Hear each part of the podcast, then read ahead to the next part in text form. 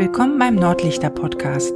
Mein Name ist Isabel und meine Familie und ich werden ab Oktober in Norwegen leben. Wie es dazu kam und wie sich dies in unseren Köpfen und vor allem in unseren Herzen anfühlt, das könnt ihr hier mithören.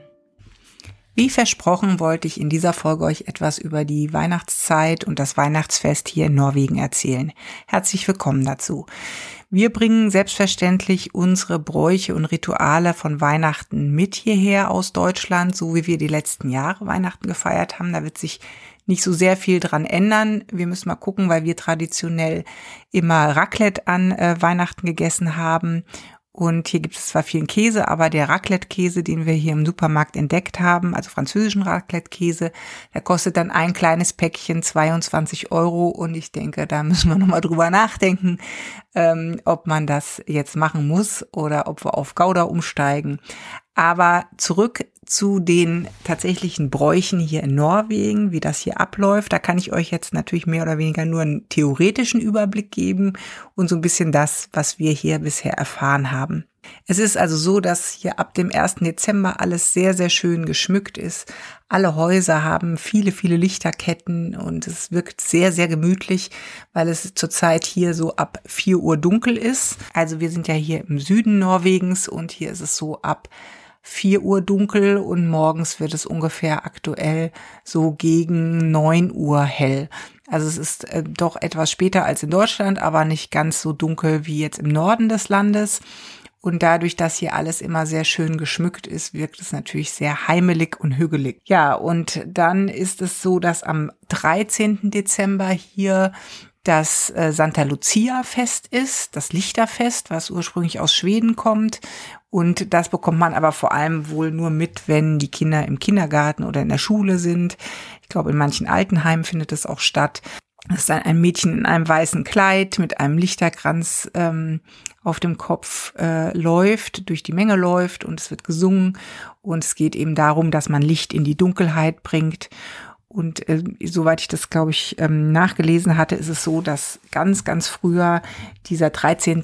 Dezember oder dieses Santa Lucia auch ähm, mit der Wintersonnenwende zusammenhing. Ähm, die Wintersonnenwende am 21. Dezember soll hier, was ich gestern von meiner Schwimmgruppe gehört habe, auch so ein bisschen gefeiert werden. Da habe ich also aber noch nicht so herausgefunden, wie das gefeiert wird und ähm, ob das dann tatsächlich äh, irgendwie so gefeiert wird, dass man es mitbekommt oder ob das mehr so in einem privateren Rahmen stattfindet. Grundsätzlich ist es aber hier so, dass alle Feierlichkeiten gerade in der Weihnachtszeit sehr privat sind, also sehr familiär, sehr familienbezogen. Man trifft sich zu Hause. Es ist also nicht so, dass man da ähm, groß draußen unterwegs ist und größere Feierlichkeiten draußen macht. Wir haben ja hier in Stavanger auch einen kleinen Weihnachtsmarkt, der immer die Wochenenden im Advent geöffnet hat. Aber auch hier gibt es eben nicht wie bei uns in Deutschland diese Glühweinkultur, wo man sich dann auch als, weiß ich nicht, Firma da trifft oder Mitarbeiter sich da treffen zum Glühwein trinken und so ein bisschen zum Feiern. Das ist hier also gar nicht gegeben. Dann startet das, nachdem praktisch Santa Lucia ähm, vorbei ist am 13., ist dann der nächste wichtige Tag der 23.12., der sogenannte Lille Jüleaften. Das ist der kleine Weihnachtsabend. Und traditionell wurde wohl am 23. abends äh, einerseits viel Plätzchen gebacken und gleichzeitig der Baum geschmückt. Das hat sich hier, wie in vielen Ländern eben auch äh, jetzt über die Jahre schon verändert. Viele Norweger haben jetzt auch schon Anfang Dezember ihre Bäume aufgestellt und geschmückt und erfreuen sich dran und nicht erst einen Tag vor Weihnachten. Ja, und äh, noch eine äh, ganz witzige Begebenheit ist an diesem 23.12., dass die Norweger dann im Fernsehen Dinner for One gucken. Also das Dinner for One, was wir in Deutschland ja immer an Silvester gucken, wird hier also am 23.12. geguckt. Am 24.12. ist dann hier tatsächlich also der Jüleaften, der Weihnachtsabend. Und äh, das unterscheidet sich auch gar nicht so sehr von uns in Deutschland. Also am Weihnachtsabend ist dann das große Weihnachtsessen und eben auch die Bescherung, meistens nach dem Essen. Am äh, Vormittag wird dann oft ähm, Donald Duck, alte Comics geguckt im Fernsehen. Und zwischen 17 und 18 Uhr läuten die Kirchenglocken im ganzen Land und damit ist quasi der Auftakt des Weihnachtsabends gegeben. Und äh, dann gibt es eben das Weihnachtsessen. Und es gibt hier drei Weihnachtsspeisen, die sehr traditionell sind. Das ist einmal äh, Pinnekjött. Das ist eine gepökelte Lammrippe. Und diese Lammrippe, die sieht man jetzt hier schon ganz oft im Supermarkt. Das sieht wie ich finde, recht äh, unappetitlich aus, weil die eben gepökelt ist und so ganz grau ist. Die Zubereitung ist wohl auch recht aufwendig, weil die dann gewässert werden muss und gekocht werden muss und ja, also es ist eine sehr aufwendige Sache, ist aber eines der traditionellen Weihnachtsgerichte. Ich glaube, das Weihnachtsgericht, was am meisten im gesamten Land gegessen wird, ist Ribbe. Das ist so ein, ja, irgendwie so auch Schweinerippe, ähm, die mit so einem dicken Fettmantel um, umgeben ist. Und die Zubereitung ist auch recht aufwendig und also zumindest zeitlich aufwendig. Die Ribbe ist ja wie so eine Art Krustenbraten, kann man fast sagen. So ähnlich ist es eben bei uns in Deutschland. So sieht es zumindest aus. Also es wird dann oben diese Speckschicht eingeschnitten und eben ganz lange gebraten, bis es alles sehr knusprig und äh, eben auch sehr fettig ist. Und was hier in der ähm, südwestlichen Region auch noch zum Weihnachtsessen gehört, ist der Lüttefisk. Das ist auch was ziemlich Spezielles. Das ist ein getrockneter Kabeljau, der dann in eine Lauge gelegt wird und irgendwie dann also gelaugter Kabeljau ist und dann zubereitet wird. Auch in einer relativ aufwendigen Zubereitung. Und es ist wohl auch sehr speziell. Ich habe mich die Tage mit jemandem unterhalten, die mir dann sagte, ja, man könnte es mal probieren. Es ist aber auch so, dass die Konsistenz dieses Fisches so ein bisschen Gelee-artig ist. Also ähm, ich habe jetzt nicht den Drang, das unbedingt probieren zu müssen, ist aber eben hier auch eins der traditionellen Weihnachtsgerichte. Und dann gibt es noch den Jüllekake, also den Weihnachtskuchen. Und das ist so eine Art Rosinenbrot, ähm, ja, mit Rosinen und viel Kardamom, äh, was dann auch am Weihnachtsabend gegessen wird. Was natürlich hier immer gegessen wird, ist äh, Pepperkake, also Lebkuchen. Das findet man hier überall und begleitet einen die ganze Weihnachtszeit über und, und die Adventszeit über. Und dann gibt es natürlich auch noch traditionelle Weihnachtsgetränke. Da gibt es also das Jülle Öl. Das ist also das Weihnachtsbier. Also die Norweger brauen hier auch ihr Bier und dieses Weihnachtsbier soll eben ein besonders gutes Bier sein. Habe ich aber noch nicht probiert.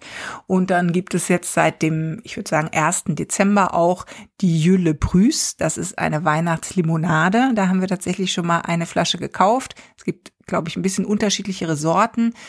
Aber das, was wir gekauft haben, das war so ganz pink und schmeckt im Prinzip wie flüssiger Wackelpudding. Riecht zumindest auch so. Also das ist auch schon sehr, sehr speziell. Also selbst meine Kinder mochten das nicht und ich weiß nicht, also ich mir wäre es jetzt auch viel zu süß und ja, es ist schon sehr speziell, diese Jülle Brüß. Was auch ganz schön ist, im Supermarkt haben die ganzen Verpackungen in der Vorweihnachtszeit auch ähm, viele schon weihnachtliche Motive. Also auf der Milch sind dann immer irgendwelche Wichtel und Kuhställe und dann sind da ähm, so kleine äh, QR-Codes, wo man dann auch zu Plätzchenrezepten kommt. Und das ist also sehr nett gemacht. Und wie gesagt, ist der Jüleaften, also der Weihnachtsabend, auch eben so sehr traditionell in der Familie wird er abgehalten. Und ähm, einige gehen auch in die Kirche, aber es ist eben auch hier abnehmend der Kirchgang. Also es, ich hat sich schon deutlich verringert zu äh, noch vor 20 Jahren, dass eben nicht mehr viele Leute in die Kirche gehen zu Weihnachten. Es gab auch eine Tradition, dass man um den Baum getanzt hat nach dem Abendbrot, äh, also nach dem Weihnachtsessen. Aber das hat sich, glaube ich, auch mittlerweile so ein bisschen ausgeschlichen ist wahrscheinlich auch so ein bisschen ein Platzproblem. Wenn man den Baum in der Ecke stehen hat, äh, ist es ein bisschen schwieriger, weil man hat, ist so um den Baum getanzt, dass man sich an den Händen gehalten hat und eben auch dabei Weihnachtslieder gesungen hat. Aber ähm, ja, das ist wohl auch mehr eine historischere Tradition. Ja, dann gibt es ja die Zeit zwischen den Jahren, die bei uns irgendwie vom Begriff schon kompliziert ist, Zeit zwischen den Jahren und ähm, man auch nicht so genau weiß, was es ist. Das Ganze heißt hier in einem Wort Romjul Also die Zeit zwischen den Jahren ist Romjul und da ist es so, die Norweger haben ja eine ausgeprägte Hüttenkultur. Also das hat mir meine kleine Tochter auch erzählt, dass so viele in der Schule eben irgendwelche Hütten irgendwo haben, in den Bergen oder sonst was. Und die Norweger traditionell dann eben in dieser Woche zwischen den Jahren in ihre Hütte fahren, da zum Skifahren hingehen, zum Wandern hingehen. Ähm, alles auch wieder recht familiär. Es werden Spieleabende veranstaltet. So wird diese Zeit dann genutzt. Ja, dann käme schon Silvester und Neujahr und Silvester wird hier auch familiär gefeiert. Also es gibt wohl weniger größere Partys, sondern es wird sich mit Freunden und Familie getroffen zum Essen. Und es wird dann äh, um 12 Uhr nach draußen gegangen und mit den Nachbarn angestoßen auf das gute neue Jahr. Da die Norweger viele Holzhäuser haben und der Brandschutz hat hier eine große Wichtigkeit, ist es also in den größeren Städten zumindest, also hier in Stavanger, in Bergen, Oslo, ist das Feuerwerk komplett verboten. Also es gibt hier kein Feuerwerk. Was ich persönlich ganz gut finde, weil ich äh, das auch nie so verstanden habe, warum man so viel Geld für Krache ausgeben muss. Die Hunde haben Angst und die Verletzungsgefahr ist größer. Also plus irgendwie noch die Verschmutzung, das muss eigentlich nicht sein. Insofern bin ich da ganz froh, dass es hier ohne Kracher geht. Ach, eine wichtige Sache habe ich noch ganz vergessen und zwar ähm, gibt es am ähm, 24. mittags, manchmal auch schon am 23 die Riesengrünskröt. Das ist ein Milchreis, der dann oft noch so mit Sahne ähm, gekocht wird. Und wenn man, da wird dann eine Mandel drin versteckt. Und wer die Mandel findet, bekommt dann ein Marzipanschwein, ein Glücksschwein fürs kommende Jahr. Und das ist also auch noch ein Brauchtum, dass dieser Milchreis am 24 mittags zum Mittagessen gegessen wird. Und natürlich muss auch dem Jüllenisse ein kleines Schälchen Milchreis dann vor seine Tür gestellt werden. Also zum Jüllenisse hatte ich ja schon in den letzten Folgen ein bisschen was erzählt. So ist jetzt erstmal äh, die Theorie oder der Ablauf des Weihnachtsfestes hier in Norwegen.